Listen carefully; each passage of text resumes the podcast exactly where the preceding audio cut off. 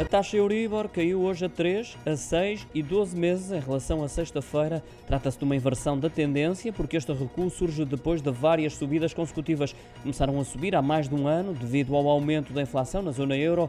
Essa subida intensificou-se com a guerra na Ucrânia. No entanto, hoje a taxa Euribor a 12 meses, que atualmente é mais utilizada em Portugal nos créditos à habitação, com taxa variável, fixou-se em 3,858%, menos 0,095 pontos do que o valor registado na sexta-feira, que foi o valor máximo atingido nos últimos 14 anos. Esta taxa representa já 43% do estoque de empréstimos para habitação própria permanente, com a taxa variável, enquanto a Euribor a 6 meses representa 32 pontos percentuais. Na taxa para este prazo, o valor passou a ser de 3,375%, menos 0,070 pontos. Já no prazo de 3 meses, estacionou hoje nos 2,957%, menos 0,021 pontos relativamente ao final da última semana.